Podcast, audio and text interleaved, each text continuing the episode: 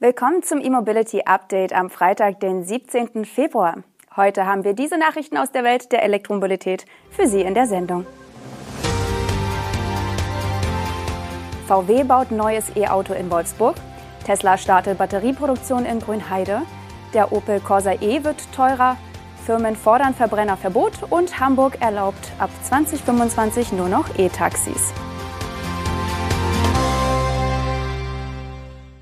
In Wolfsburg soll ab 2026 ein neues Elektromodell aus dem Hause Volkswagen gefertigt werden. Das VW-Stammwerk hat laut Insidern den konzerninternen Zuschlag für die Fertigung erhalten. Hierbei handelt es sich aller Wahrscheinlichkeit nach um den ID3X, einen vollelektrischen Kompakt-SUV ungefähr so groß wie der heutige Tiguan. Als Basis dient mit hoher Wahrscheinlichkeit die modernisierte Plattform MEB. Erst kürzlich hatte der Autobau bekannt gegeben, zehn neue MEB-Modelle bis 2026 auf den Markt zu bringen. Der ID3 wird ebenfalls in Wolfsburg gebaut und soll dort noch in diesem Jahr vom Band laufen. Ende des vergangenen Jahres kündigte der Autohersteller an, dass er bis Anfang 2025 stolze 460 Millionen Euro in sein Stammwerk investieren wird, um die Produktion des ID3 und eben möglicherweise des ID3X vorzubereiten. Das Geld fließt sowohl in neue Produktionsanlagen als auch in die Schulung und Qualifizierung der Mitarbeiter vor Ort. Im Dezember gab Volkswagen an, seit 2019 mehr als 670.000 E-Autos auf Basis des MEB produziert zu haben. 500.000 davon gehören zu den ID-Baureihen. In Grünheide rollen jetzt wohl die ersten Batteriekomponenten vom Band. Brandenburgs Wirtschaftsminister Jörg Steinbach hatte die Fabrik besucht und den Landtag über den Fortschritt informiert. Ganze Batterien wären dort vorerst nicht gefertigt, sondern lediglich einzelne Komponenten. Weitere Produktionsschritte wurden in die USA verlagert, weil das für Tesla aufgrund der dortigen Steueranreize günstiger ist.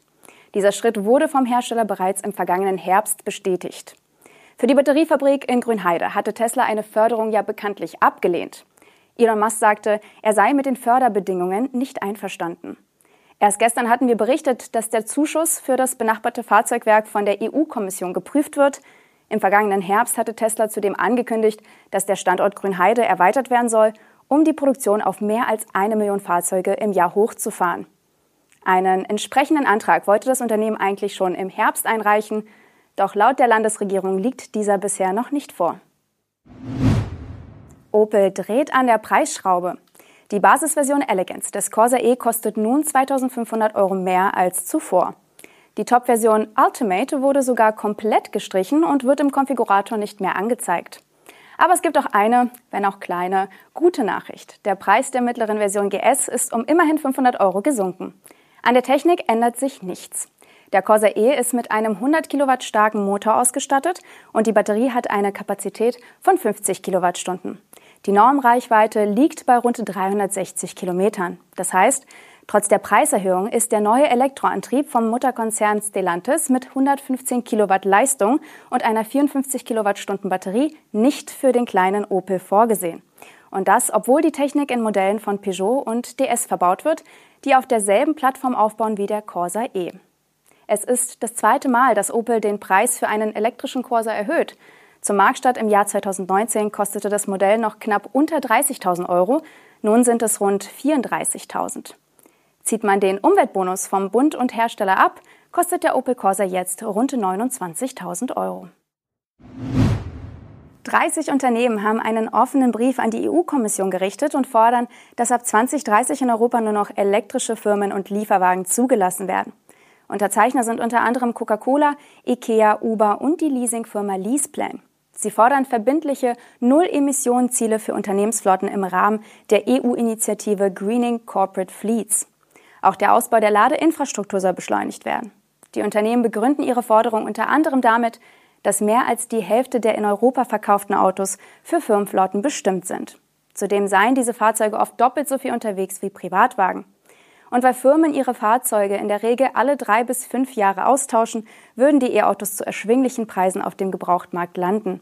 Eine Beschleunigung der Elektrifizierung würde zudem Emissionen im Straßenverkehr und die Abhängigkeit von russischen Ölimporten reduzieren. Was die Kommissionsmitglieder dazu sagen, bleibt abzuwarten. Die Hansestadt Hamburg hat angekündigt, dass dort ab dem 1. Januar 2025 nur noch elektrische Taxis neu zugelassen werden. Seit 2021 fördert der Stadtstaat den Umstieg auf Elektromobilität im Taxigewerbe. Mehr als 350 E-Taxis sollen dort bereits unterwegs sein, die meisten davon batterieelektrisch und insgesamt 25 mit Wasserstoffantrieb. Laut Hamburgs Verkehrsminister Agnes Tjax sind alternative Antriebe bei Taxiunternehmen gefragt. Die Technik sei zuverlässig, komfortabel und günstiger gegenüber Verbrennern. Tjax hofft, die Entscheidung dafür, nur noch E-Taxis zuzulassen, habe eine, Zitat, Signalwirkung für Deutschland und ganz Europa. Hamburg ist hierzulande bislang das einzige Bundesland mit Plänen dieser Art. Immerhin konnten mit der bisherigen E-Flotte dort rund 2000 Tonnen CO2 im Jahr eingespart werden. Wenn alle Taxis in Hamburg mit elektrischen Antrieben ausgestattet sind, sollen es sogar 25.000 Tonnen im Jahr sein. Das waren die wichtigsten Meldungen zur Elektromobilität am heutigen Freitag. Wir wünschen Ihnen ein schönes Wochenende. Am Montag sind wir erneut für Sie da. Auf Wiedersehen.